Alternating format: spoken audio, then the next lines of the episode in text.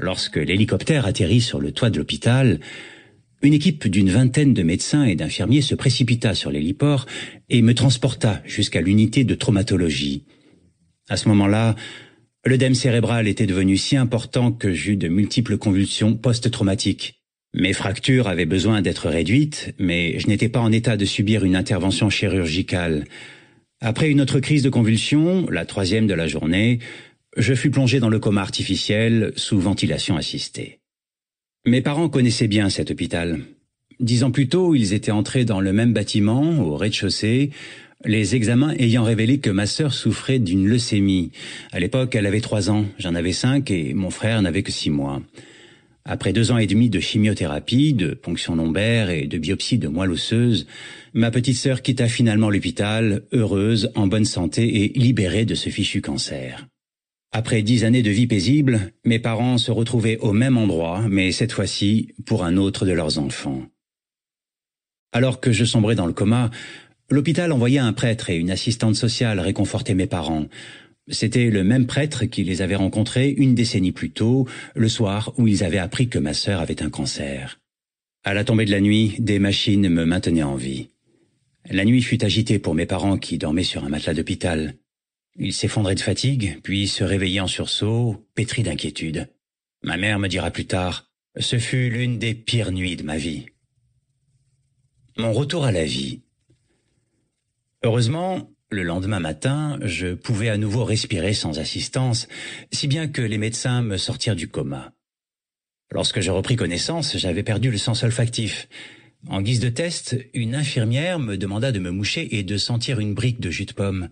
Mon odorat était revenu, mais à la surprise générale, le fait de me moucher avait propulsé de l'air à travers les fractures de mon orbite gauche, et j'avais un œil littéralement exorbité. Le globe oculaire débordait de sa cavité, à peine retenu par la paupière et le nerf optique.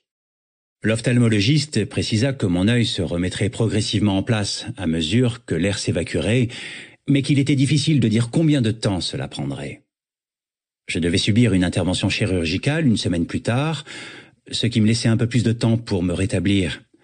J'avais une tête de boxeur défigurée après un match difficile, mais je fus autorisé à quitter l'hôpital.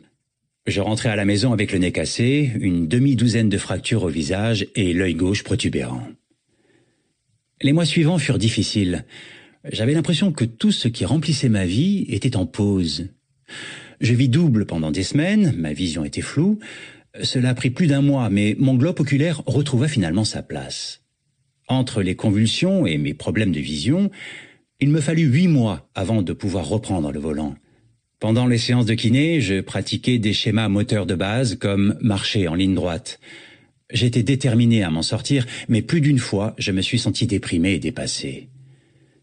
Je pris douloureusement conscience du long chemin qui m'attendait lorsque je retournais sur le terrain de baseball un an plus tard. Le baseball avait toujours occupé une place importante dans ma vie. Mon père avait participé à la Ligue mineure de baseball avec les Cardinals de Saint-Louis et je rêvais de devenir joueur professionnel. Après des mois de rééducation, je désirais avant tout retourner sur le terrain. La reprise ne fut pas une partie de plaisir. Lorsque la saison débuta, j'étais le seul junior exclu de l'équipe de baseball du circuit.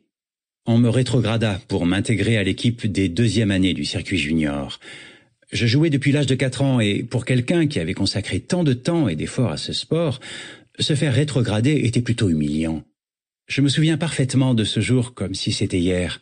Je m'assis dans ma voiture et je pleurais en faisant défiler les canaux de la radio, cherchant désespérément une chanson qui me remonterait le moral. Après un an de tergiversation, je réussis à obtenir le statut de joueur senior, mais j'étais rarement sur le terrain. Au total, je jouais onze manches de baseball avec l'équipe du lycée, soit à peine plus d'un match. Malgré ma médiocre carrière au lycée, je pensais que j'avais encore toutes mes chances pour devenir un grand joueur. Et je savais que si les choses pouvaient s'améliorer, cela dépendrait uniquement de moi. Le tournant décisif se présenta deux ans après ma blessure au début de mes études à l'université de Denison. Ce fut un nouveau départ et c'est là que je découvris le pouvoir surprenant des petites habitudes.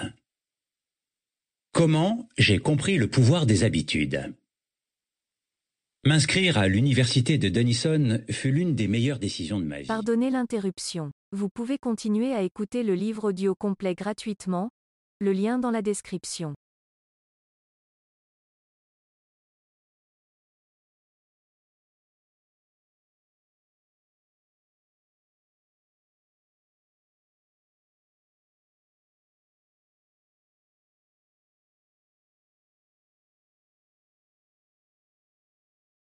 Pardonnez l'interruption. Vous pouvez continuer à écouter le livre audio complet gratuitement, le lien dans la description.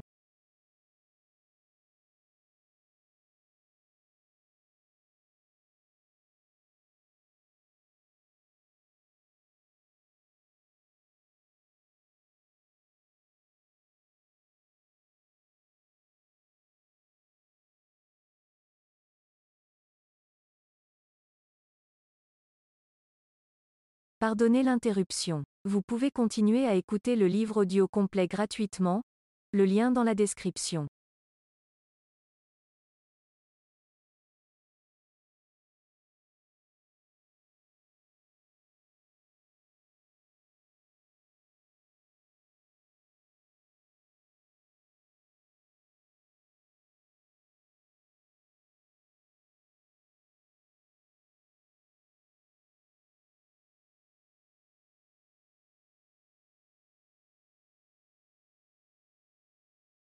Pardonnez l'interruption. Vous pouvez continuer à écouter le livre audio complet gratuitement, le lien dans la description.